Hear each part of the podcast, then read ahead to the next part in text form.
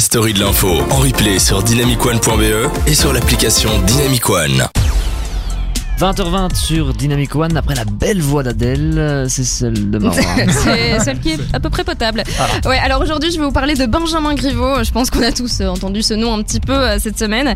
Alors, je vous explique, je vous fais le topo. Euh, Benjamin Griveaux, c'était un candidat LREM. Donc, LREM, euh, c'est La République En Marche. C'est le parti de Emmanuel Macron, comme ça vous savez. Le président de la France, comme ça vous savez. Va. Et voilà. Et donc Benjamin Griveaux, il était candidat à la mairie de Paris.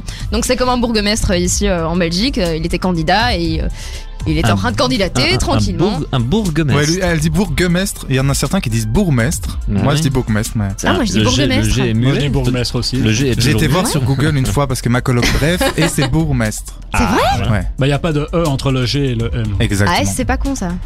Bon, je vous avais dit On que je savais pas hein, Français. bon. Donc, Et tout de suite bourgmestre. Adèle sur euh. Et donc il était troisième dans les, dans les sondages. Et là, euh, il était très content, lui, très fier. Mais le problème, c'est qu'à un moment, il y a Piotr Pevlensky. Euh, c'est un activiste russe. euh, je sais pas si vous vous rappelez de lui. euh, il avait cloué euh, ses testicules euh, sur, euh, Sur la- sur- ouais, de- devant le, le palais euh, russe. Sur la place Sur la rouge. place rouge. Sur la place base, elle rouge, était ouais. blanche, mais Ouais. après. Ouais, Ah. oui, oui, et du coup, là, elle était bien rouge après.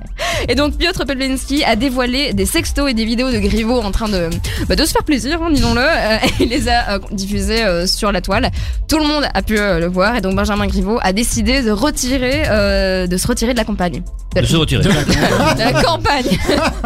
Il aurait aimé s'insérer dans la campagne, mais il s'est retiré de la Yes. campagne. Voilà, exactement. Alors en fait, ce qui est incroyable, c'est que c'est la première fois qu'un candidat se retire pour une raison qui n'est pas judiciaire. Parce que, euh, mine de rien, c'est quand même toujours légal d'envoyer des sextos. hein. Si t'as envie de, de te filmer en train de faire ça, t'as totalement le droit. Mais bien C'est- sûr. Voilà, il n'est pas du tout chacun été mis en fait ce qu'il examen. Mais donc c'est vraiment juste euh, parce que bah, il avait honte, hein, le petit. Mais est-ce qu'il il était, euh, il a fait ces vidéos-là avant qu'il soit candidat ou pendant Ah oui, vraiment, ça, ça datait d'il il y a- signait son papier de candidature. hein. À ce moment-là, je vais être candidat, mais bon. je- au moment même. Non, non, vraiment, c'est, il a fait ça bien avant d'être candidat.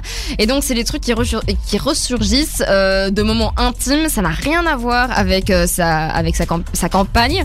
Même, euh, pour vous dire, même Marine Le Pen a dit que ça se faisait pas. Donc, Ouais, c'est ça. Même Marine Le Pen l'a dit. Après, d'après les rumeurs, d'après ce que j'ai compris, Ouais. il y aurait peut-être, enfin, Piotr Pavlensky aurait dit qu'il y a plus de vidéos de Griveaux. Ouais. Raison pour laquelle je peux comprendre aussi que Griveaux se retire pour préserver sa famille, ses enfants et en particulier sa femme. Euh, je Ouais, rappelle que la vidéo, elle a été euh, dévoilée le jour de la Saint-Valentin. sa femme qui n'était peut-être pas au courant qu'en que fait elle était cocu.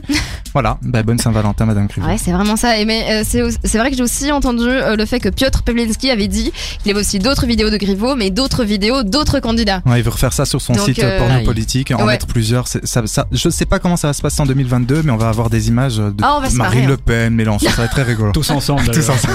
T'imagines Mais c'est ça, les réunions interministérielles, euh, c'est vraiment interministériel. hein.